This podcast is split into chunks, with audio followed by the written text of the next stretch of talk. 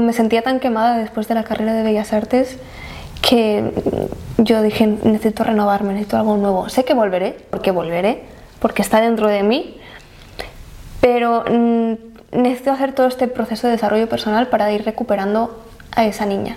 Quiero que, quiero que sea esa niña la que me diga, es el momento de volver a pintar, es el momento de volver a crear, es el momento de volver a dibujar. ¿Crees que existe una presión social en cuanto a si, si estudias la carrera de Bellas Artes tienes que dedicarte a las artes sí o sí? No. No. Creo que no. Vale. Creo que no, no existe. eh, No existe esa presión social para mí. De hecho, muchos artistas o- muchas personas que han estudiado Bellas Artes no han seguido la carrera de, de- de La mayoría. Y hay también una amplia, un amplio grupo de gente que no ha estudiado Bellas Artes que se dedica a las artes. ¿Ves diferencia entre mentalidad de esto sí, eh? Muchísimo. Bueno, de hecho, en, en mi, es mi propio caso, ¿no? El no haber estudiado Bellas Artes, pero sí haber desarrollado esa no, carrera. tu mente no ha sido contaminada. He empezado desde ese lienzo en blanco y he ido construyendo eh, desde mi propio ser. También tiene su complejidad, creo que todo tiene sus pros y tiene sus contras, ¿no? Porque cuando empecé en el mundo artístico eh, tenía ese sentimiento o ese síndrome del impostor de es que no he estudiado bellas artes, no soy artista, ¿no? ¿A quién, a quién pretendo engañar? Pero en el momento en que empiezo a desarrollar toda esa mentalidad, y entender qué es realmente el arte y qué es realmente lo que estoy transmitiendo yo con mi arte, es cuando empiezo a hacer todos esos clics y me olvido totalmente de haber o no haber estudiado bellas artes y empiezo a construir desde, mm, desde mi ser, desde mi, de mi- desde mi pura esencia, que al final es lo que me gusta del arte, ¿no? el, el conectar contigo mismo. Claro, pues seguiste tu brújula interior. Total. Pero si te la pasas toda tu vida eh, buscando que otros te indiquen el camino, pues claro, te desconectas de esa brújula. Es lo que me sucedió a mí. Que para mí reconectar con, con mi brújula interior fue escuchar ese instinto, ¿no? De, vale, quiero desarrollarme en el ámbito personal, espiritual. Y además quiero grabarlo en vídeo y quiero compartirlo. Eso para mí fue como mi brújula. A partir de ahí se me abren un montón de puertas para hacer muchísimas cosas. Muchísimas cosas que siempre he querido hacer. Que, y que no es como que yo tuviera el plan de... O sea, claro, sí, había un plan de cierta estructura, ¿no? Pero no es como que yo supiera, tuviera la certeza de que iba a funcionar bien sí o sí. Tuve que confiar, tuve que decir, vale, no hay evidencias a mi alrededor de que esto sea factible. Pero escucho o no escucho a mi instinto, escucho Claro. o no escucho a mi niña. Vale, pues prefiero escuchar a mi niña porque de lo contrario, ¿qué es lo que ha sucedido cuando la he dejado de escuchar? ¿Acaso he, he obtenido beneficio en eso? No. Te no. pierdes, al final Claro. te pierdes con el mensaje que hay externo y no eh, escuchas el mensaje que hay interno, ¿no? Al final no tienes certeza, como la vida misma no hay nada cierto, em, pero sí que tienes un objetivo o una motivación y esa motivación eh, está apoyado de una constancia y una disciplina, ¿no? Y al final em, es ir construyendo paso a paso eh, a largo plazo. Eh, hay cosas que salen a la primera, hay cosas que no salen a la primera, pero eso no implica que no avances, ¿no? Esa es la mentalidad, la mentalidad ganadora, la mentalidad de cueste lo que cueste, voy a apostar por esto y voy a escucharme constantemente, ¿no? Y voy a tomar mis propias decisiones y no las decisiones eh, que se esperan un poco de mí. El juicio, cuando empiezas a exponerte, imagino que habrá parte positiva, pero también habrá otra parte negativa, ¿no? Pero tú te mantienes fiel en desarrollar esa marca personal porque hay algo dentro de ti que te dice que ese es el camino, ¿no? Que gracias a esa marca personal podrás desarrollar todo lo que quieras en realidad. Sí, bueno, es que el problema que, me encontraba en Bellas Artes era que mm, yo no acababa como de no acababa como de escucharme del todo y entender y definir qué representaba mi arte para mí. Que es lo que te he dicho, es como un pedacito de mi alma. Pero claro, para entender mi alma tienes que entender mi historia. Claro. Entonces yo iba como súper ilusionada presentando mi obra y nadie lo entendía. pero porque yo también me ocultaba detrás de la obra y esperaba como que es como cuando esperas que la gente te lea tu mente y te enfadas porque nadie puede leerte tu mente, no tienes que hablar, tienes que comunicar. Entonces a mí me faltaba eso, es poner mi rostro enfrente y hablar y decir, esta es mi historia, este es mi mundo interior y esto es lo que plasmo. Eh, yo necesitaba sí o sí desarrollar la comunicación y lo tenía bloqueado. Tenía que hablar. Alzar tu voz. Exacto. Y, y yo creo que, creo que es como lo que ahora hace que las cosas me funcionen bien. Que tengo muy claro que, no, claro, es que yo no puedo separar mi persona del arte. No puedo separar mi alma, mi historia, mis cicatrices y mis experiencias y aprendizajes de lo que hago. Al tenerlo tan claro y al exponerlo como lo que es, y eso conlleva un montón de vulnerabilidad, Em, las personas ahora sí pueden conectar. Ahora sí, sí comprenden que, wow, esto es un pedacito del alma de Pilar. O que cada vez que veo un vídeo es un pedacito, cada vez que escucho una meditación de ella es un pedacito, cada vez que subo un vídeo eh, tocando el piano o la guitarra o, mostrando algún dibujo es un pedacito del alma de, Pilar.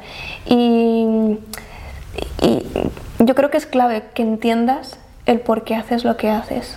Ese proceso de dar unos cuantos pasitos para atrás y decir, vale, ese niño, esa niña interior, ¿qué es lo que le impulsó a interesarse por el arte, por crear? ¿Qué, qué había ahí? Respecto al tema del juicio, en el Camino del Artista de Julia Cameron, ¿lo conoces? Sí. Hay un, hay un ejercicio muy divertido que es, ¿cómo se llama? Em, bueno, es acerca de, de, de, ah, encontrar tus monstruos de la creatividad, tus monstruos creativos. Bueno, que es como, te dice que enumeres como tres monstruos creativos o tres críticos creativos, como tres personas o tres momentos de, tu vida en los que tu creatividad se haya sentido herida o rechazada. Y este es un ejercicio muy bueno. Esto lo trabajamos en el programa de, mentoría. Pues luego le tienes que, tienes que eh, escoger uno de estos monstruos creativos y escribir como una carta de defensa, ¿no? Y es como súper bueno porque a mí en este ejercicio escribí un montón de una carta de defensa em, con experiencias que he tenido con, con gente como que me ha criticado y me ha hecho sentir menos por las cosas que he creado. Creo que es como un experimento muy, muy bueno. Es súper interesante porque vuelves a ese origen de dónde vienen esos males o esos miedos a tu propio talento, a tu propia creatividad. Sobre todo si son experiencias que tuviste de pequeño, como escribir una carta en defensa a tu niño creativo. Demostrarle, ¿no? Exacto. Que decir, es fantástica, tiene talento. Eh, eh, sabe lo que hace, tiene muy claro qué es lo que quiere. Eh, y, como, yo creo que es tan importante em, hacer acto de presencia por tu niño interior. Súper, súper importante. Ponerte al frente, ¿no? Sí. Y apostar por ti una vez más. Cuando empiezas a valorarte a ti o a tu niña interior es cuando empiezan a salir cosas. Estamos de acuerdo. Me encanta, me encanta porque o sea, en el momento en que sales de esa burbuja, en el momento en, el momento en que te empiezas a rodear de esas personas que te impulsan a avanzar y te alejas de esa crítica, de ese juicio, mm. de esa escasez, empiezas a vivir como una nueva fase en ti y al final podemos decir que es clave el entorno, es clave la mentalidad y es clave ser fiel a uno mismo, saber eh, qué es lo que queremos transmitir, nuestro mensaje eh, y da igual después en qué forma, si es en pintura, si es en audio, si es en visual, si es en escrito o, bueno, y, de hecho en ese momento en que empiezas a desarrollarte eh, pues más en redes sociales y empiezas a construir un negocio digital, es cuando más desarrollas esa creatividad. Porque no nos olvidemos que al final el crear contenido, em, pues todo este mundo eh, interno, ¿no? Eh, es súper creativo. Empecé a estudiar un montón de cosas que se supone que debería haber estudiado en la carrera y que no estudié. Mm. Eh, como, eh, bueno, es que, a ver, por ejemplo, el tema de las miniaturas es todo... O sea, el tema de crear un título, miniaturas, el guion, la estructura de un vídeo, el tema de los vídeos cortos también, cómo hacerlos de la forma más entretenida y amena posible. Eh, o sea, empecé a estudiar que sí, que sí, eh, marketing digital, que sí, teoría del color, que sí, eh, copywriting, o sea, como un montón de, todo un mundo que yo desconocía y que decía, pero si este es el camino para vivir de tu creatividad y como que nadie me lo ha enseñado. Y por eso digo que el tema de la carrera está como totalmente desactualizado porque es que te ponen temarios de los años 90. Y dice, dices, pero si ahora vendes a través de Instagram. Nunca había sido tan fácil, de hecho, dedicarse al arte como ahora. Pero si ahora mismo solo necesitas una página de Instagram o una página de TikTok y, te están aquí dando un temario de los años 90, es que es terrible. Bueno, en fin. Em, pero por eso tienes como que, em, digo, si, vas a estudiar Bellas Artes, que sea por pura vocación, pura pasión. Y como que tengas súper claro tus principios, tus valores. Em, y, pero si no, mm, para mí creo que sería lo ideal. Tienes muy claro que te quieres dedicar al dibujo, métete en una academia de dibujo, especialízate, y da, entrega todo lo que tienes al dibujo. Lo mismo con la pintura, con la escultura, con la fotografía. Si tienes muy muy claro, o sea, haz algo muy específico. Si lo que quieres es experimentar un poco de todo y como encontrarte a ti mismo en el camino, Bellas Artes es una buena opción. Pero, pero igual tienes que tener muy claro que te tendrás que buscar la vida. Eso independientemente de, si estudias en academia o bellas artes, al final hay que tener claro que hay que desarrollar esa faceta más empresaria, porque a mí me encanta decir em, o hacer ese paralelismo de si quieres vivir del arte, si quieres ser artista exitoso, tienes que ser empresario. O sea, tienes que salir ahí, tienes que salir a vender tu obra, darte visibilidad, eh, mostrar lo que haces y tener una estrategia detrás. Porque si no tienes estrategia, si no tienes un plan, em, si no te muestras, poco vas a hacer. Es que ese es el problema, que la gente eh, estudia Bellas Artes con mentalidad de, empleado y no con mentalidad de emprendedor. Y por, eso no, no, tienes esa estructura, porque um, quizá vas con la mentalidad de la experiencia que ya tienes, de tener un trabajo a media jornada, y sales de la carrera con esa estructura mental y no sabes cómo ser tu propio jefe. Total. No tienes ni idea. Sí, además pasa mucho, ¿no? Que los artistas tienen ese ego o tenemos ese ego de pensar que, que nuestra obra se va a vender mágicamente, mágicamente por sí sola, por Que como es buena, se va a vender. Sí. Y no, si la tienes guardada hmm. en tu almacén, no se va a vender. Total. O cuántos artistas que tienen muchísimo talento, que su obra ya habla por sí sola, no llega a nada justamente por esa actitud de no moverse, de me, quedo sentada y ya llegará. No, y, también hemos visto a otros artistas que a lo mejor técnicamente no son los mejores, pero saben moverse, saben vender su obra, saben eh, valorar su obra y al, final darle visibilidad, que, que, es lo más importante. También es un poco mm, ese arraigo cultural negativo de la figura del empresario, ¿no? También eso es un bloqueo muy fuerte. El tema de, la abundancia, la mentalidad de escasez, lo que decía, esa creencia como instaurada ahí en, en, Bellas Artes de ninguno de nosotros podrá vivir de... Bueno, tú si quieres no puedes vivir de esto, pero no me digas a mí que yo no voy a vivir de esto. claro. Sí, eh, sí. ¿Qué es eso? Porque siento que es más fácil eh, sentarse y no hacer nada y simplemente criticar, ¿no? Que coger y ser valiente, levantarse y luchar por una idea, por unos objetivos o por una meta. Eso se, se, complica, ¿no? Y cuando empiezas a tener resultados, cuando empiezas a tener éxito de verdad, pues te señalan como que has tenido suerte o mm, que, bueno, que te ha llegado fácil o porque has conocido no sé quién o porque, claro, te lo ha dado las redes sociales. Claro, pero esas redes sociales te las has tenido que currar. Claro, es que es eso, lo que eres lo suficiente, tendrás que exponerte. Hmm.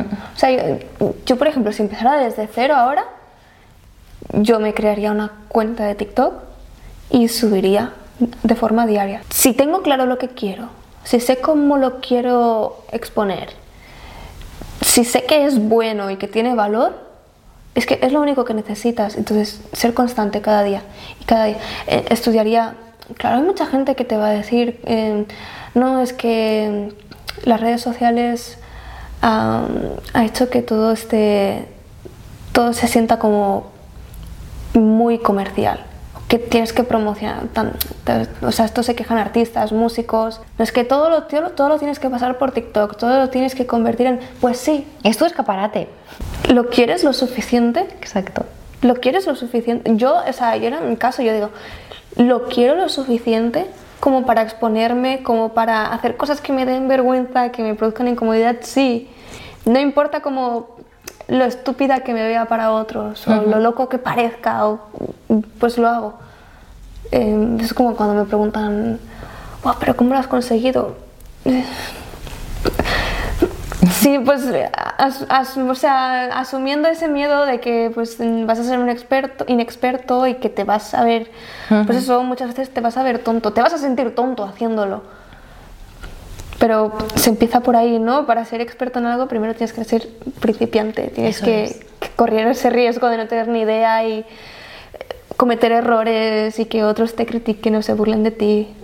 Sí, al final además a mí me gustan mucho las redes sociales porque al final tú tienes el control de absolutamente todo, de desarrollar más esa visibilidad o menos esa visibilidad, de poder vender tu obra, saber a quién le estás vendiendo tu obra, ¿no? Y dejarte de terceros porque también existe esa gran idea de hasta que no exponga en una galería, hasta que no tenga un representante, no puedo vivir de mi arte. Y eso a lo mejor hace unos años sí que era así, pero eh, ahora no.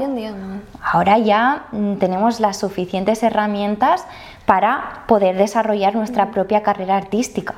Y es fantástico para todos los artistas, para todos los músicos, es fantástico, ya no necesitas intermediarios. Por eso que las, las compañías discográficas están rompiendo la cabeza, las galerías de arte se están rompiendo la cabeza porque se están dando cuenta de que tienen que actualizarse porque de alguna manera a este ritmo van a desaparecer, porque de forma independiente puedes tener éxito. Totalmente. Yo de verdad, si eres artista y no estás viendo la grandísima oportunidad que tienes delante, no sé, esto es como un último aviso, por favor. Sí, sí, sí, sí. De hecho, esto lo trabajamos mucho en, el programa de mentoría.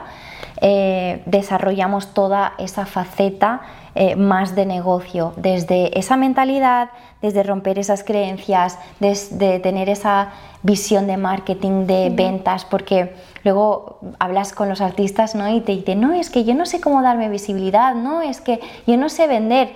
Y es literal verdad que los artistas a la hora de poner precio a sus obras es un problemón o cuando van a decir el precio de su obra empiezan a temblar, ¿no? Bueno, pues todo esto se tiene que desarrollar y se tiene que salir ahí a exponerse una vez más y a vender. Porque si no hay venta, no hay negocio y si no hay negocio no se puede vivir del arte, ¿no? Entonces, ser valiente y empezar a tomar acción. Empezando con redes sociales, pues, ¿tú cuál crees que es la mejor eh, red social para empezar a, a darnos visibilidad como artistas? Como artistas ahora mismo, TikTok. Sería la número uno. Porque TikTok eh, lo bueno que tiene es que yo por lo menos, por lo que he visto, hay muchísimos artistas que suben contenido y hay mucha gente que está descubriendo el, arte o lo bonito del arte gracias a estos creadores de contenido que te suben el proceso de creación, todo lo que hay detrás. Además lo hacen de una forma tan amena y tan entretenida porque esa es la clave. O sea, en las redes sociales o entretienes o enseñas algo. Si entretienes y encima enseñas algo conjuntamente, eso tienes el éxito asegurado. Entonces hay mucha gente que disfruta gente que a lo mejor nunca lo verías en una galería o en un museo, pero que está viendo TikTok de, de, creadores que pintan, que dibujan, que se, o sea, como que se deleitan con, con, con, con, el contenido audiovisual, con escuchar los trazos de un lápiz, con, con ver cómo pasan el, el, el, barniz por un cuadro y cómo cambia el color. Todas estas cosas que uno solo lo ve cuando, cuando es artista, cuando crea eh, están expuestos al mundo. Y la gente lo ve y dice, wow, es que es fascinante. Sí, es fascinante. O sea, el arte no es simplemente la obra terminada, colgada y punto. Es todo lo que hay detrás, el poder crear una obra, de la creación de la obra, a la gente le fascina. Entonces yo digo, Dios mío, si eres, si eres artista, pintas, dibujas, lo que seas, por favor, sube contenido. Sube contenido. Si sabes, si sabes estudiar muy bien qué es lo que funciona y qué es lo que hace que, que, que despierte esa curiosidad en las personas, o sea, todo lo demás va rodado. Las ofertas te van a llegar, las oportunidades te van a llegar. Lo único que necesitas es, con tus dos exponerte, o sea, enfrentar ese miedo y exponerte. Sí. Y que vean. Claro, pero ahí tienes, o sea, ahí vienen como muchos retos porque tienes que trabajar tu imagen personal, tienes que verte profesional, tienes que hacer las cosas de forma profesional, necesitas eh, compromiso, disciplina, constancia. Y ese es el, eso es la parte en la que, con la que mucha gente no se quiere comprometer, porque quieren seguir en ese en ese arquetipo de artista eh, frustrado y castigado por la vida. Una vez más, el mensaje es redes sociales. Luego pues puedes desarrollar tu página web si quieres profesionalizar un poco más, pero no es simplemente, igual que las redes sociales no es simplemente subir contenido y ya está, la página web es lo mismo, no es simplemente subir una página web y van a caer las ventas, ¿no? que muchas veces el artista piensa eso. Es eh, constancia, es disciplina. Hacer acto de presencia. No, te escondas detrás de tu obra, da la cara. Porque al final es como que... Mm, es lo que te decía antes, bueno, al menos si, lo ves desde como yo lo interpreto, de tener un pedacito de tu alma, a los grandes artistas los, los admiramos por, por quienes fueron en su tiempo y lo que hicieron con su contexto. Y a mí, por ejemplo, me encanta ir a un museo y ver obras antiguas porque como que siento que me traslado y digo, ¿y, cómo, cómo, harían esta mezcla? ¿Y cómo crearían este pigmento? Y digo, ¡guau, qué loco! Sí. Y, y, con esos medios que tenían, me parece fascinante. Pues es lo mismo. al final hay que conectar, las personas conectan con las personas. Totalmente de acuerdo. Necesitas hacer acto de presencia, necesitas dar la cara, exponerte. No te escondas detrás de tu obra, exponte. Y ahí es cuando empieza a hacer magia todo, ¿no? Y, empiezas a ver esas oportunidades que cuando llega una oportunidad, la buena noticia es que si las aprovechas, luego llegan otras, ¿no? Recuerdo un momento en que salí a la calle aquí, al lado, empiezo a caminar, tendría unos 14 o 15 años y me encontré con unos chicos y pasé de lado y me dijeron, qué fea eres, te lo juro. Fue mega traumático ese momento y yo creo que desde ese momento me creí eso que me dijeron y me acompañó durante un montón de años. Y luego, pues poco a poco, eh, con esa introspección, con, con, ese desarrollo personal y todo eso, empecé a verme de otra manera. ¿No es lo que me decían a mí en el colegio? zanahoria. ¿Qué dices? Sí. Entonces yo cuando era pequeña digo, es que cuando sea grande me voy a tener el cabello de rubio, de negro. Qué fuerte. Pero tenía aquí metido. Mm. Y al final esto, o sea, eh, tu pelazo es lo que más te caracteriza ahora mismo y es lo que para mí es como el pelo de Pilar wow, ¿sabes? Qué fuerte. Sí, es muy fuerte, ¿eh? Mm. A mí esto me pasaba con los ojos todo el mundo me decía, ay, qué ojos, qué ojos, qué ojos. Era tan insistentes con el tema de los ojos y yo con mi trauma de, que era fea pensaba que lo único bonito que tenía eran los ojos y como siempre hacían énfasis en los ojos y no en eres guapa, era como que mi cabeza se alimentaba con eso de eres fea. Y entonces cogí complejo eh, y siempre me ponía gorra para que no me vean, o sea, un desastre. O sea, cuando empiezas a pero un solo comentario, ¿eh? Un solo comentario. Imagínate. Sí, sí, la verdad que, que, fue un poco traumático, pero al final, bueno, lo interesante es el... ¿Cómo nos hacemos esclavos de las opiniones ajenas? Sí, sí, sí, sí, sí. Bueno, yo realmente no me reconozco a, a, cómo era antes, a cómo soy ahora, pero he tenido que romper con un montón de cosas, sobre todo con el que dirán y el, juicio. Me daba mucho miedo el juicio y, el, y muchas veces el juicio empieza desde el hogar, desde casa, desde la familia, desde tu entorno, los amigos, porque el juicio de la gente que no te conoce en realidad no te importa tanto.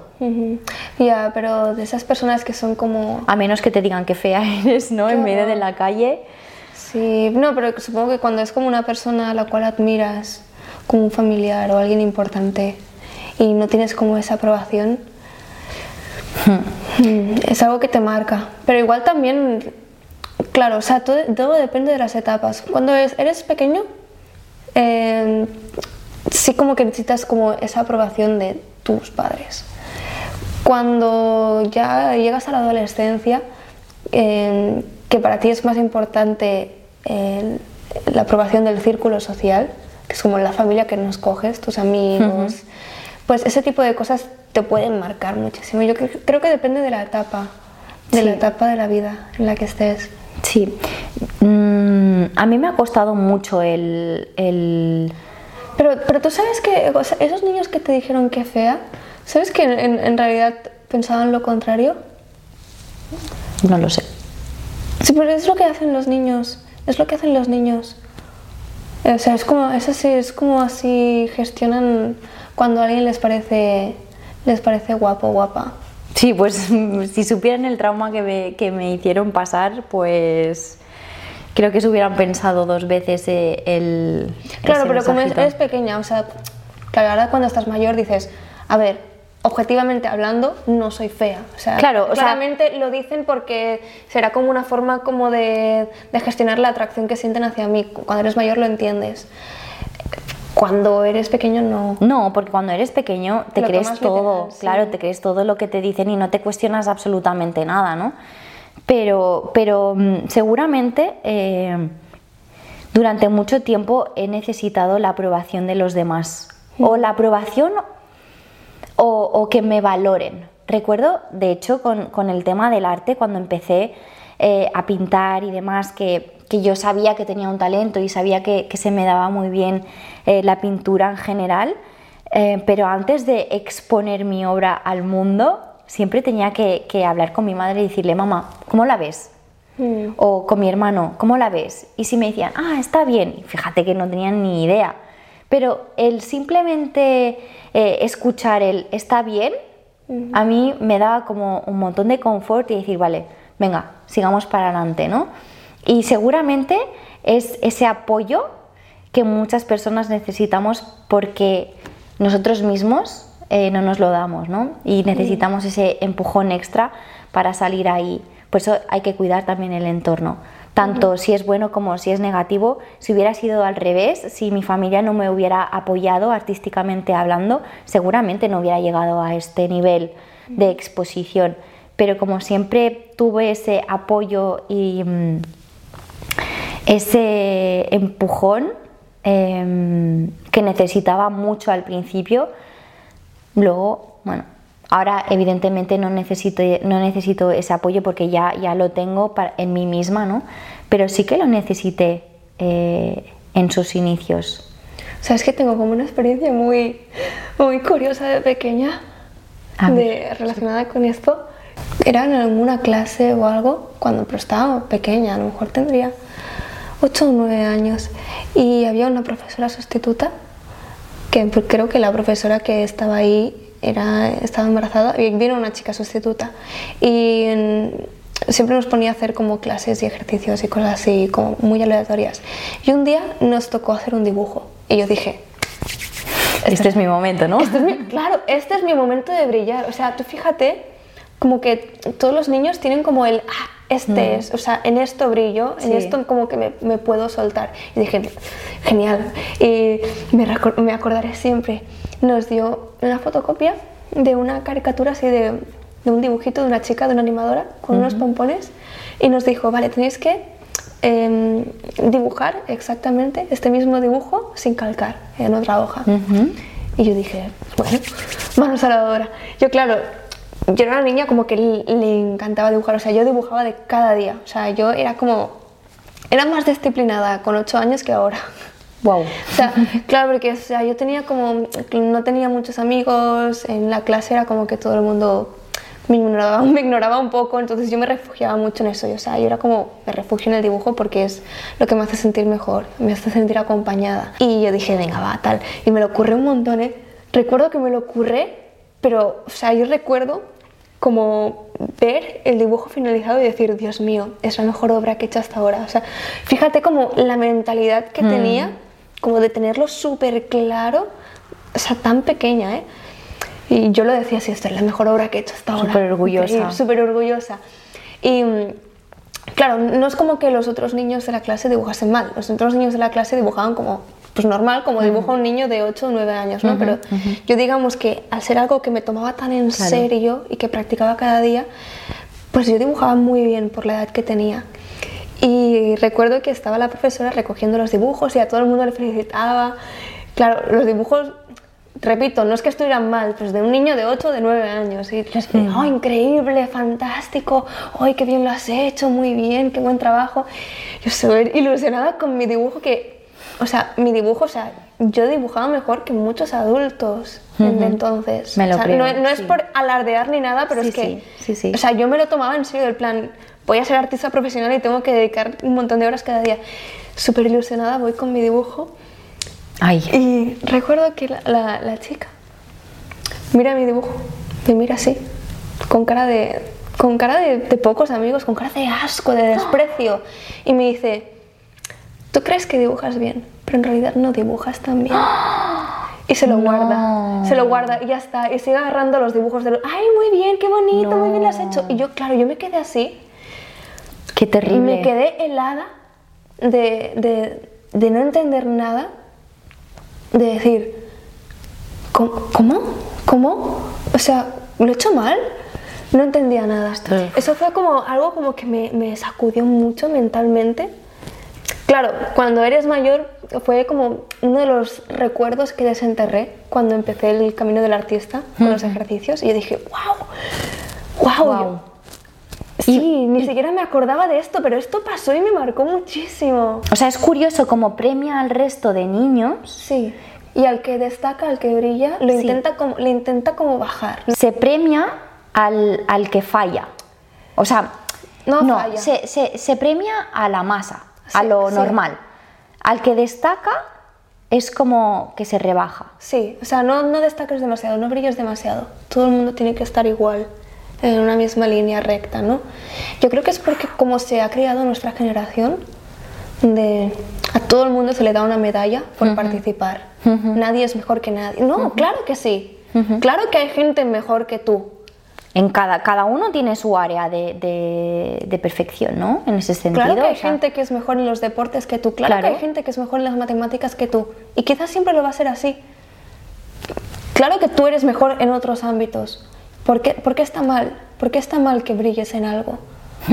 Es curioso. Es como si, como si, tu, como si tu brillo, como si tu talento em, fuera a lastimar al resto de personas. No, a, molestar. Parece que moleste el brillo de los demás.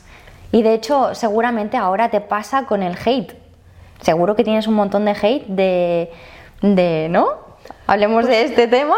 Pues fíjate que desenterrar ese, ese recuerdo en el camino del artista me hizo como darme cuenta de un montón de cosas. Sí. Me hizo como darme cuenta de que es verdad, porque desde ese evento, cuando yo tenía 8 o 9 años, me pasé el resto de mi vida rechazando cumplidos.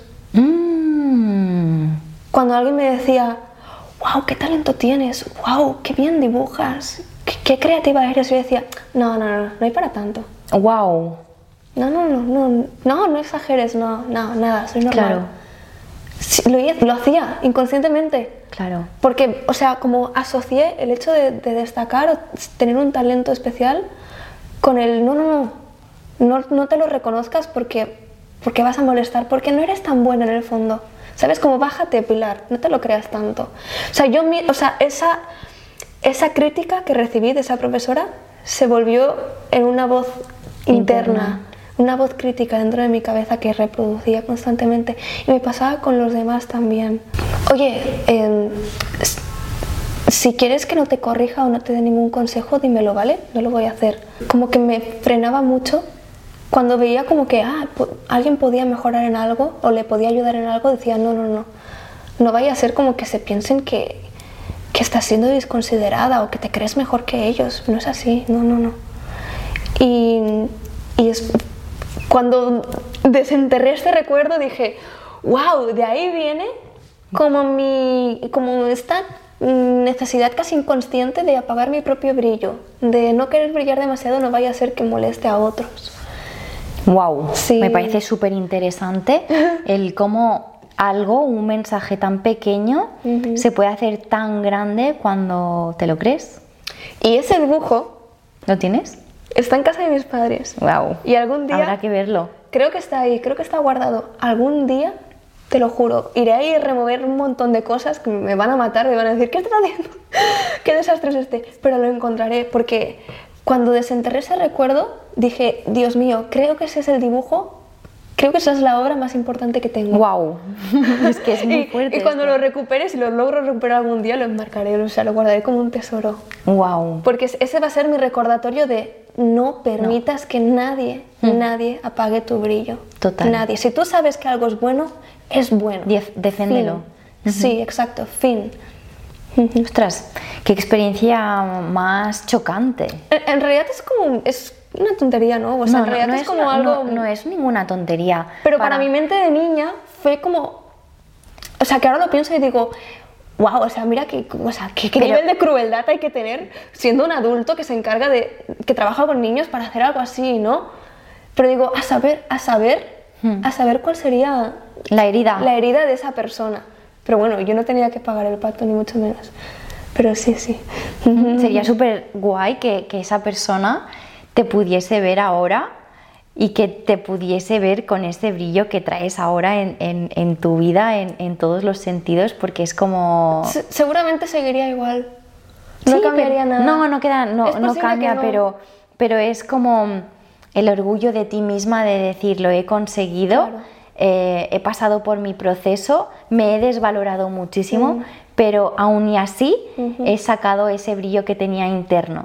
Sí, pero tú fíjate que mucha gente haría ese proceso por los demás. O sea, hay mucha gente para demostrar. Sí, sí. Que haría el proceso y diría, ay, si algún día me vuelvo a encontrar esa persona que una vez me criticó, que vea. No. Sí. Si te criticó, entonces te seguirá criticando ahora, lo mm. más probable. Y te volverás a decepcionar porque seguirás dependiente de esa aprobación de una persona que quizá ni te importa, con la que ni compartes los mismos valores, ni te aporta nada. Porque ese, es el problema, que, muchas veces nos aferramos a la aprobación de los demás. Sí. Sí, sí. Que, de gente que no tiene ese sesgo de autoridad. Y creo que es muy importante para encarar una crítica de forma positiva, entender el sesgo de autoridad, que es la persona que me está criticando ha pasado por el mismo proceso que yo, ha realizado la misma tarea que yo, es un experto en ello, ha tenido éxito, no ha tenido éxito, lo ha probado alguna vez. Total. Porque claro, si me está criticando una persona que tiene más éxito que yo y que me prueba con hechos que tiene más experiencia que yo, pues lo, más sabio que yo puedo hacer es callarme y escuchar. y aprender. exacto, y aprender. Pero si me está criticando una persona que ni lo ha intentado, ni mucho menos ha tenido éxito en ello, ¿qué credibilidad le voy a dar yo a eso? Totalmente. Mira, fíjate que el otro día me llegó un hate en, en redes sociales Y era como, el mensaje era algo así como, estoy harto de todos estos gurús que queréis ayudar a los artistas, pero primero te tienes que ayudar a ti misma porque tú misma no sabes vender tu obra o algo así, ¿no? Y fue como en plan, vale, a ver, ¿quién es esta persona? ¿Quién eres? ¿Quién es esta persona? Porque este mensaje... Y entra a su perfil, ni tenía nombre real, ni tenía foto de perfil, ni tenía, eh, tenía el perfil privado. O sea, era como ¿qué credibilidad tienes tú para lanzar semejante juicio? ¿no? Y semejante afirmación. Mientras que ni sabes lo que estoy haciendo, ni eh, formas parte de, mi comunidad real, ni estás dentro de mi programa. O sea, literal, estaba lanzando unas afirmaciones sin sentido en ninguno, ¿no? Entonces, claro, yo en este momento me he desarrollado tanto que ya no necesito la, validación externa porque ya tengo mi validación propia, ¿no? Pero este mensaje, si me llega hace 10 años, como ya me llegó, ¿no? Eh, de otra manera, o si le llega a una persona que está empezando a exponerse y demás, puede hacer mucho daño.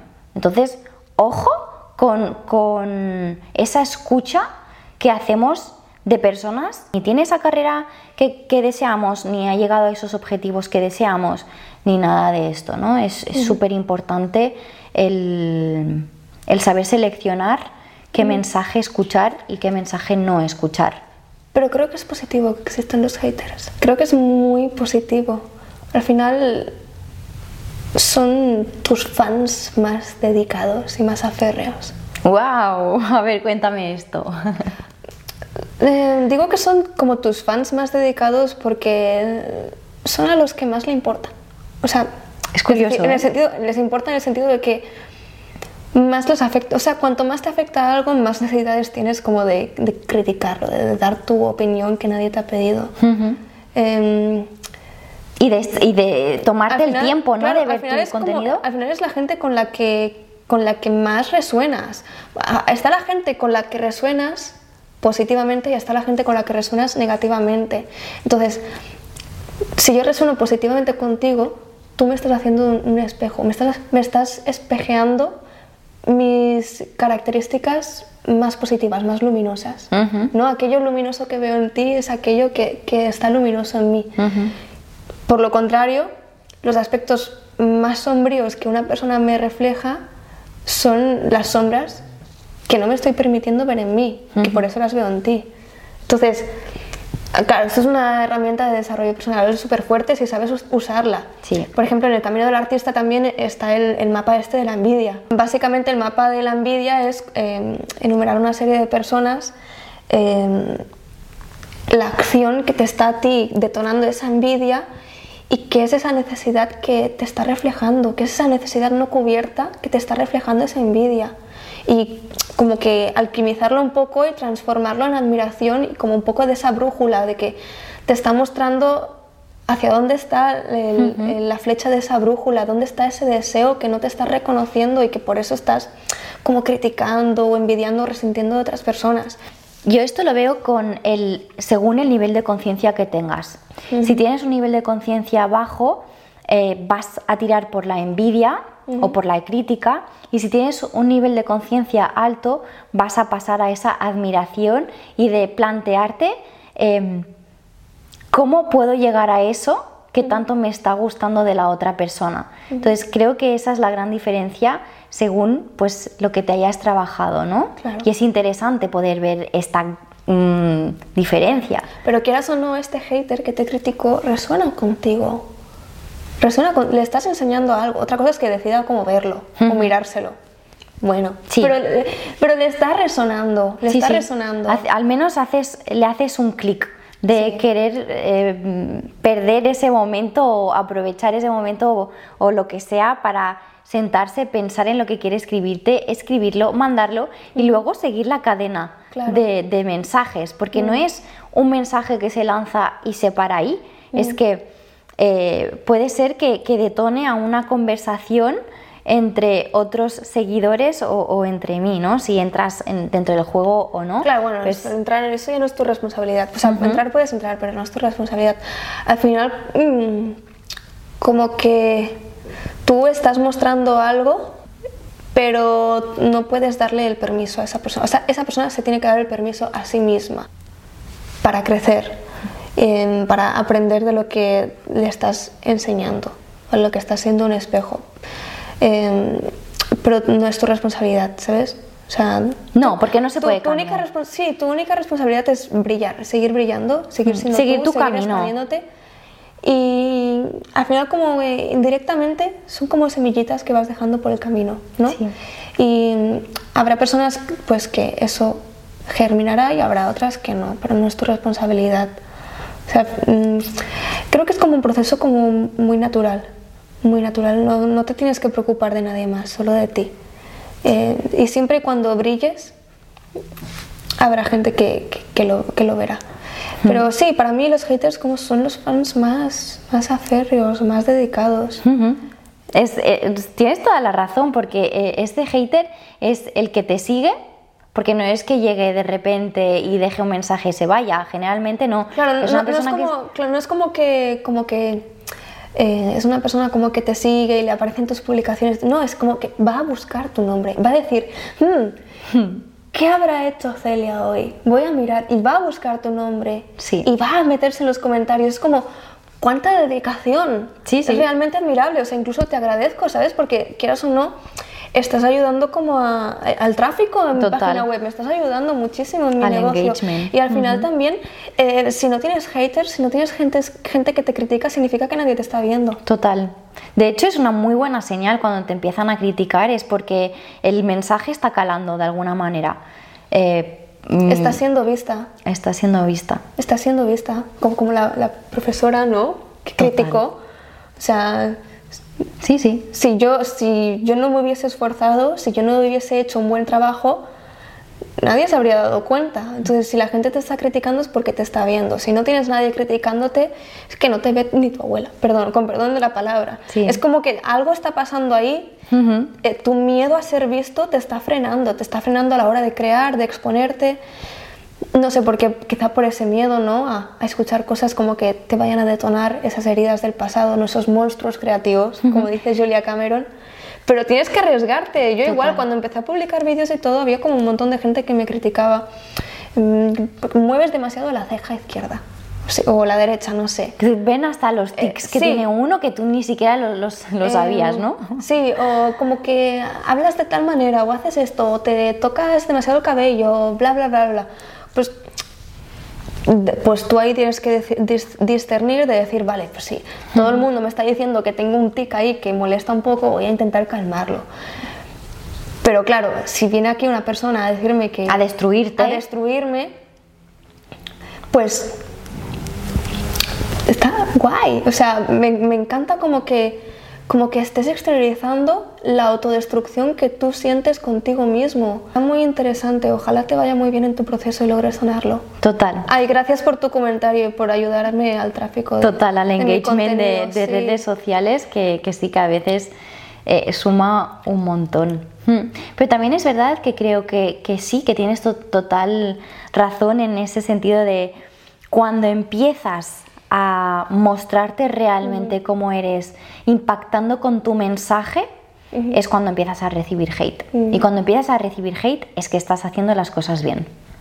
Porque si no fuera importante lo que estás diciendo, nadie le dedicaría el tiempo a, ese mensaje, ¿verdad? Y creo que ese miedo a la crítica, también, ese miedo a exponerte, también viene del, al menos en mi experiencia personal, el perfeccionismo. Hmm. Y lo veo muchísimas personas también, que yo les digo, Dios mío, crea, crea, va, adelante, sube cosas, crea cosas, no tengas miedo. O sea, no importa si no es perfecto, no importa si no está exactamente como tú lo habías imaginado, porque imagínate que te esfuerzas un montón y sacas como lo mejor que tienes de ti. Aunque sea lo mejor, aunque esa impresión sea muy buena hoy, mañana no te parecerá tan buena. Y dentro de un año mirarás atrás tu obra de hace un año y dirás, uff, pedazo de... o sea, no... Eh, Evoluciona, Claro, habrá, como, habrá mucha más autocrítica. Esto es a mí lo que, es lo que me ha pasado siempre. Eh, por eso no, no tengo en cuenta a veces, me repito a mí misma, Pilar, estás sobrepensando. Ponlo, lánzalo, lánzalo al mundo ya. Estás sobrepensándolo, le estás dando demasiadas vueltas. O sea, olvídate, lánzalo ya. Y a veces yo creo que ese el perfeccionismo para mí es como el enemigo último de la creatividad. Sí. Porque nunca será perfecto. Nunca, nunca, nunca, nunca, jamás. El perfeccionismo en realidad es una excusa. Y si esperas a que sea perfecto, te vas a quedar siempre igual, nunca harás Exacto es una excusa a no avanzar, a seguir procrastinando. De hecho, estarás de acuerdo, Pilar, que, que sabemos qué herramientas podemos utilizar, sabemos qué es lo que puede funcionar, pero sin embargo no nos atrevemos a lanzarnos por el perfeccionismo, por la procrastinación. ¿Por qué tenemos esas limitaciones que nos autoponemos nosotras mismas? Mm. Bueno, es em, la falta de gestión emocional o la falta de recursos de gestión emocional. Em, como decíamos antes de las críticas, pues la incapacidad de, sentarte ¿no? y hacer como tu pequeño mapa de la envidia. Vale, y, ¿y por qué estoy sintiendo esta envidia? ¿Y de dónde viene esto? ¿Y qué me está reflejando esta persona? Porque esta persona no me está haciendo nada, no, no me está haciendo daño. Podría estar mm, mayor o menor desacuerdo con lo que hace, pero ¿por qué me duele? ¿no? Em, como rescatar, ¿no? desenterrar estas experiencias negativas del pasado, responsabilizarse de uno mismo, darte cuenta de tus malos hábitos, porque también la creatividad la tienes que alimentar. La creatividad realmente no se alimenta con productividad, se alimenta con todas esas cosas que están fuera de la productividad. 100%, 100% de acuerdo. Cuando dejas de, cuando dejas de obsesionarte con el hacer y entras un poquito en el flujo del ser, Ahí es cuando vienen las mejores ideas, ahí es cuando te sientes más libre, más ligero, ahí es cuando puedes eh, improvisar, ahí es cuando, cuando nace tu yo creativo. entonces, yo por ejemplo, cuando me siento estancada digo, vale, ¿cuántos días llevo sin salir de casa? Porque es con cuanto más insisto, más me bloqueo. Entonces, voy a salir, mm, mi plan de hoy va a ser a lo mejor ser cero productiva, a lo mejor va a ser simplemente echarme y, ver películas y, o, salir y comer con alguien o eh, mi pareja me dice vete al mercado, vete al mercado, mira los alimentos, mira los colores, mira los, o sea, siente los olores, como que desvíate de tu camino, sal a pasear. Sí, empieza a hacer. Claro, olvídate de hacer cosas y y, conecta con ese ser. Cuando te alejas del tengo que y te vuelves a centrar en el deseo, quiero hacer esto, esto es lo que quiero hacer. Em, entonces ahí es cuando te vuelves a encaminar ¿no? y, para volver a reconectar con ese deseo, con ese quiero hacer las cosas porque quiero, porque me nace, eh, tienes que apartarte de esa mentalidad. Tengo que producir, tengo que producir, tengo que producir, porque si no hago, no soy. Y no, no, mm. no, no es así. No es así. Yo soy independientemente de si hago o no. Sí, además es un proceso que cuesta mucho de entender porque desde pequeños nos, han enseñado a hacer, hacer, hacer, hacer las tareas del cole, los nuestro, deberes. Nuestro valor se basa en, lo, que hacemos y no en lo que somos. Y volviendo un poco al tema de las ideas, esto en algún momento lo, he contado, em, a mí las ideas me vienen cuando no estoy haciendo nada, como estamos diciendo, antes de irme a dormir.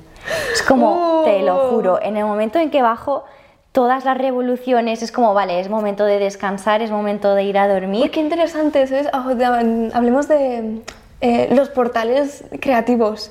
Porque existen portales. La ducha. La ducha. Es un portal creativo. Cuando estás conduciendo. No conduzco, pero pues en el momento en que estás tú en la carretera, pum, pum, pum, pum, conduciendo y como que no hay distracciones más que esa eh, carretera, es como que te empiezan a venir un montón de ideas. Cuando, te echas a la cama estás listo para dormir y de golpe... para mí es como el momento. El momento. O sea, es como oh. muy heavy porque yo me quiero acostar porque estoy agotada después de todo el día trabajando y es como pa, pa, pa, pa. Y evidentemente esas ideas son mm, buenísimas. buenísimas. Entonces yo, como buena emprendedora, me levanto, cojo mi libreta o el móvil y empiezo a escribir todas esas ideas e intento ejecutarlas lo más rápido posible porque si no desaparecen, ¿no? Y hay que honrar, me encanta esta palabra, el honrar las ideas. Sí. Porque los paseos también. Los paseos, es que literal es cuando, cuando... Pero para mí la ducha, ¿eh? Sí. O sea, yo hay veces que digo, estoy estancada, voy a echarme una ducha. Me he hecho una ducha y es, fuerte. Es, muy cómico porque de golpe, en la ducha de golpe salgo como toda súper mojada con la toalla y corriendo ahí. Oh, y mi pareja me dice, ¿qué, ¿pero qué pasa? ¿Qué pasa? yo, calla, calla, no digas nada que se me va. Yo tengo que apuntarlo súper rápido. 100%. Pero existen como estos, y si te fijas, estos portales de creatividad no tienen nada que ver con ser productivo. No. Nada que ver. Pero también creo que es eso, es encontrar un equilibrio o encontrar ese espacio en el que, em, en el que alimentamos el ser y también encontrar ese espacio donde alimentamos el hacer. Es combinar las dos, es hacer un match y encontrar ese equilibrio que nos va a llevar a tener una productividad eficiente. Porque si solamente estamos en el hacer, no conseguimos ese ser y si solamente estamos siendo, pero no ejecutamos, no hacemos nada. Y en realidad esto es la combinación también de la energía femenina y la energía masculina, ¿no? la, eh, femenina va a ser pues toda esa introspección, toda esa, creatividad, esa visualización, esa imaginación y la masculina va a ser la estructura. esa exacto la estructura, la acción la ejecución el salir a conseguir no y todo eso lo tenemos nosotros seamos mujeres seamos eh, hombres seamos lo que seamos no es saber combinar ambas. Y cuando llegamos a esa combinación es cuando empiezan a salir eh, lo, más puro. Sí, porque hay gente que tiene un montón de estructura, pero le, fallan, le falla la creatividad y hay gente que tiene mucha creatividad que no sabe cómo bajarlo a la tierra. Y esto también se puede... Que era lo que me pasaba a mí. ¿Ah, sí? Que siempre he tenido mucha energía femenina. Mm. O sea, siempre mi forma de crear había sido muy caótica. con el tiempo he tenido que aprender a poner tierra a todo eso, bajarlo a la tierra saber estructurar un poco todo. Yo he sido más al revés, creo. Mm. He sido de lanzarme, de hacer, hacer, hacer, hacer, pero sin sentido, sin mm. conectar con mi, con mi parte más femenina, más creativa, hasta que empecé a desarrollar más mi parte artística. Entonces ahí fue como un punto muy de inflexión porque empecé a desarrollar toda em, esa energía femenina y llegó un punto en el que introduje la masculina y ahí es cuando empecé a hacer más magia. Ahí es cuando floreces. Bueno, es como es una alquimia interior, ¿no? Sí. Em, yo creo que es como el punto ideal, sweet spot, para que tú puedas crecer y tener éxito como artista. También en, la astrología se habla mucho de esto, de los cuatro elementos, de el, aire, que es la mente, del fuego, que es la acción, de la tierra, que es la estructura, y el agua, que es la parte más emocional. tiene, de hecho, tiene un principio y un fin. Creo que se empieza por, por, la acción, luego por la tierra, luego por el aire y se acaba con la parte emocional. Cuando consigues desarrollar también estas cuatro facetas, eh, también es como que, consigues ese conjunto, porque al final tienes esa estructura, tienes esa acción, tienes esa parte más emocional ¿no? y el, pensar en la mente. Mm, claro, es que al final yo creo que el artista como arquetipo es la mejor representación de la divinidad o de la idea que tenemos, o sea, al menos la idea que yo concibo como Dios o como divinidad, para mí es un artista. Y bueno, si nos ponemos aquí bien filosóficos, sí, totalmente. Eh, por ejemplo, en otras ramas se lo considera como el arquitecto del universo, ¿no? Por ejemplo, en la masonería es como el arquitecto del universo, se le llama así a Dios. Mm, eh, quizá como tiene como un contenido más de energía masculina, ¿no? Un arquitecto. Eh, pero sí, para mí la esencia de la divinidad eh, es, el artista, porque el artista es ¿quién, más, ¿quién más va a configurar la creación si no es un artista? O sea, yo miro a mi alrededor y miro la belleza natural que se esconde en todas las cosas, como todo está tan bien hecho que digo, tan solo lo podría haber creado algo con, con, con este instinto creativo con, con esta energía de, de, de, artista. Me encanta. Y está muy relacionado con, con, con, esta energía femenina y esta energía masculina, ¿no? Ese equilibrio entre el ser y el hacer, entre eh, el fluir y el estructurar. Y ahí es como se genera como la obra, ¿no? O la gran, bueno, los alquimistas decían la gran obra, ¿no? Y Sí, es muy, muy profundo esto. Es súper interesante y al final también creo que es interesante el seguir desarrollando lo que por mm, inercia te sale bien, ¿sí? pues yo por ejemplo soy como muy de acción, soy muy Aries, em, pero también he tenido que desarrollar otras facetas, ¿no? Y al final es eso, es el potenciar mucho esa habilidad, ese talento que tienes por naturaleza, pero también em, o desarrollarte de lo otro o buscar apoyo que te ayude a desarrollar eso. Mm. ¿Se entiende? Sí. Es decir, por ejemplo, si soy una persona que toma mucha acción pero sin estructura, sin mente, sin emoción, pues rodearme de una persona o tener un socio o un mentor que te pueda encaminar esa faceta que, no tienes por naturaleza o que te cuesta más desarrollarla, mm. para encontrar ese equilibrio, porque a veces mm, lo podemos hacer de forma más innata, mm. pero a veces nos cuesta más y tenemos que buscar ayuda, que ese es otro gran temazo, el permitirnos em, pedir ayuda, porque es como que nos han enseñado siempre a tenerlo que hacer todo nosotros, pero no tenemos por qué hacerlo todo nosotros. Podemos apoyarnos de otras personas que ya han pasado por el mismo camino y que tienen una experiencia similar a eso que queremos conseguir. Es que por eso es tan importante la mentoría. Por eso es tan importante leer, nutrirnos de la experiencia de personas que han conseguido aquello a lo que nosotros esperamos. Total. Pero sí, es que el desarrollo personal es imprescindible si quieres dedicarte vocacionalmente como artista imprescindible, porque por encima de todas las obras que puedas realizar, la mayor obra es la de tu propia vida. Esa es la mayor obra. Si no te importa lo suficiente tu vida como para hacer de ella una obra de arte, difícilmente te importará lo suficiente como para cumplir tu sueño. Es así. Es totalmente así y una vez más volviendo a ser fiel a uno mismo, ¿no? Y crear desde esa esencia y no crear, a mí esto no me gusta nada, el crear porque es lo, o sea, crear eh, lo que creemos que se va a comercializar mejor. Cuando lo que hay que hacer es ser fiel a uno mismo y crear desde nuestra esencia y encontrar nuestro propio estilo, que es lo que nos va a hacer diferentes, es el que nos va a hacer destacar, es el que nos va a hacer eh, llamar más la atención y sobre todo conectar con las personas, que al final es lo más importante eh, al final del día, ¿no? Entonces, em, me encanta el mundo del arte, me encantan los artistas que real saben alzar su voz, el real saben crear desde esa esencia, desde su ser, porque no hay límites.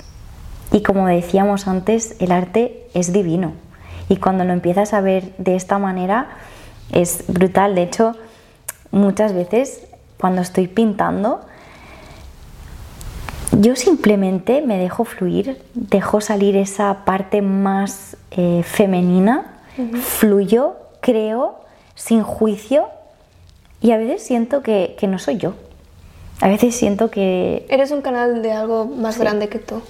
Sí, porque cuando empecé literal a pintar, yo ni había estudiado Bellas Artes, o sea, siempre se me había, siempre se me había dado bien el dibujo, la pintura, la combinación, la estructura, la imagen, la belleza, em, pero nunca me había dedicado a ello, ¿no? Y cuando empecé a pintar, de verdad, a, a gran escala, obras grandes, era como que sabía lo que estaba haciendo, pero en realidad no tenía ni idea de lo que estaba haciendo, ¿no?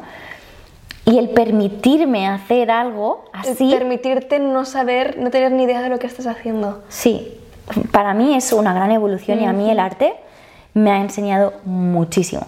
Gracias al arte he evolucionado y he confiado un montón en mí y también me ha enseñado a fluir. Es que es, interesante el cómo em, puedes extrapolar una experiencia artística a tu vida propia, ¿no? Al, vamos a fluir, a ver qué pasa. Es que el arte te da lecciones de vida. Es bueno, al menos yo que cuando me empecé a meter en la pintura durante la carrera, la pintura me dio lecciones alquímicas de vida, que yo en la vida me lo hubiese imaginado. Pero yo siempre fui muy perfeccionista con el dibujo. Y mm, tuve que romper con eso porque al final también es, o sea, ese, ese perfeccionismo era algo que estaba intrínseco dentro de mí que reflejaba en el dibujo pero no me estaba permitiendo evolucionar.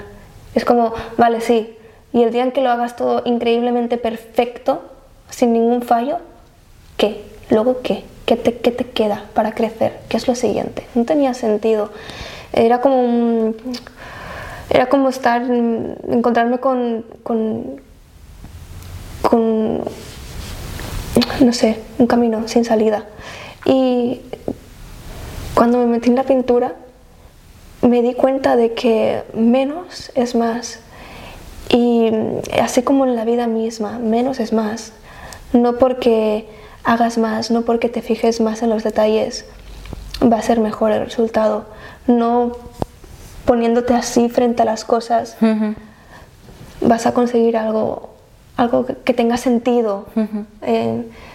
por ejemplo, en mindfulness hay hay una, analogía muy buena que es la de la pintura. Ay, se me fue. Em, impresionista, la pintura impresionista, perdón. Y es como, em, así igual que tus pensamientos, cuando ves las cosas de cerca, como un cuadro impresionista, vas a ver un montón de manchas y pinceladas, no vas a entender nada. Hmm. Pero cuando tomas distancia y ves las cosas con una perspectiva mucho más amplia, puedes ver la imagen completa de las cosas. Lo mismo sucede con nuestra mente. Cuando nos obsesionamos con algo, con un pequeño detalle, eh, nos encarcelamos a nosotros mismos. Eh, pero si tomamos distancia y, vemos las cosas con perspectiva, todo cobra sentido. Eh, y dije, wow, es que la, pintura te da tantas metáforas de la vida. Claro, todos los colores solo hará que, se vuelva todo gris. Hmm. Al final, ay, es como la, pintura es como la vida misma, tienes que saber cuándo parar, cuándo es suficiente, cuándo tienes que pasar a lo siguiente, ¿no? Si empiezas a meterle color, color, color y ahora voy a meterle esto y lo otro, al final se acaba manchando la pintura. Pues con la vida es lo mismo, tienes que saber cuándo algo es suficiente, hmm. aunque no te parezca perfecto, aunque no te parezca completo tienes que saber cuándo cerrar algo y empezar una cosa nueva. Y cuándo saber tomar distancia, cuándo ver las cosas con perspectiva. Y a mí la pintura me enseñó tantas cosas de la vida. Total.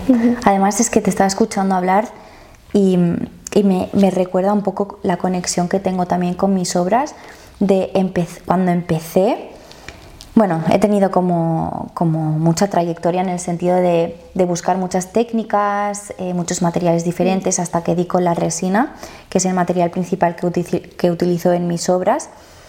Y veo mis obras y digo, yo no soy una persona perfeccionista, para nada, pero mis obras sí que lo son. Mm. O, bueno, no, hay nada perfecto, evidentemente, pero este acabado tan brillante, tan perfecto, tan me da mucha información de por qué llegué a ese extremo de querer perfeccionar tanto mi obra, porque seguramente tenía mucha inseguridad de hacerlo mal, de, no, de que no se me valore, etc, etc, lo que decíamos antes, ¿no?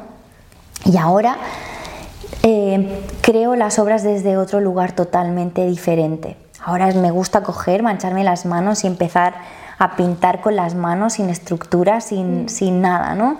y no esperando esa perfección al acabar una obra, simplemente entender que esa obra está transmitiendo, que esa obra ya tiene alma propia y que ya se puede mostrar al mundo, ¿no? Pero, pero desde esa visión externa, desde esa visión de, juicio interno de, uno mismo, ves eh, lo que representa tu obra, por qué es de esa manera tu obra en realidad la obra tiene un montón de mensajes. Sí, eh, me gusta lo que has dicho de saber escuchar la obra, pero la obra siempre te dice cuándo parar.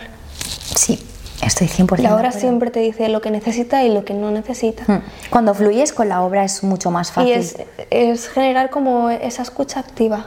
Transmite como... Mm, me transmite a veces también inquietud. ¿Ah, sí? Sí inquietud, curiosidad.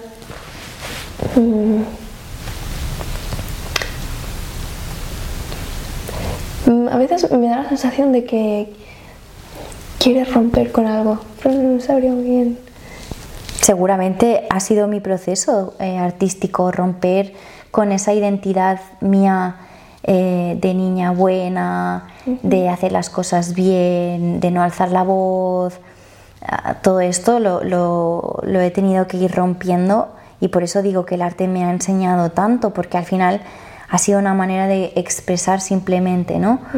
Em, para mí representan seguramente calma porque, porque es lo más puro de mí.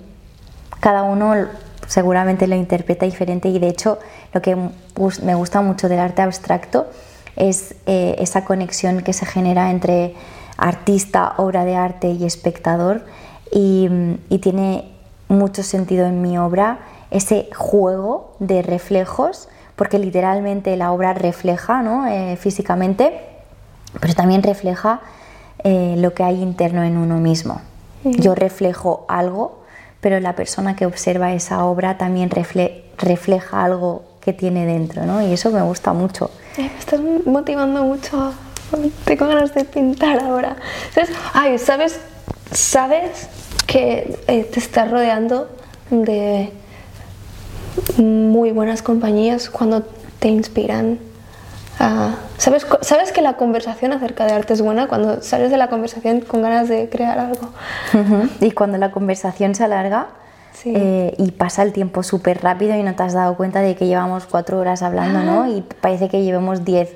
Eso también es señal de estar a gusto. Y a mí me ha pasado un montón de veces, eh, y seguro que te ha pasado a ti también, ¿no?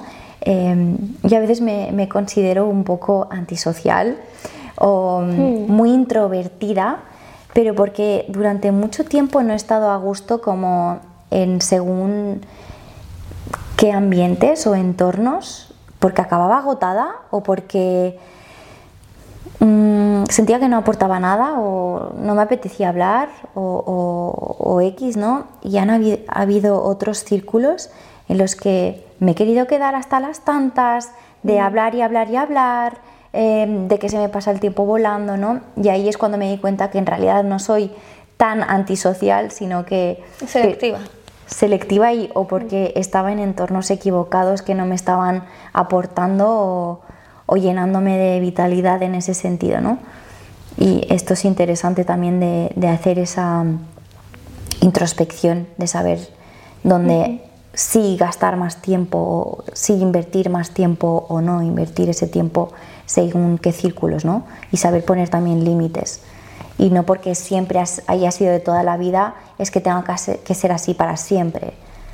Creo que también es un tema interesante y es otro melonazo que podríamos abrir y desarrollar.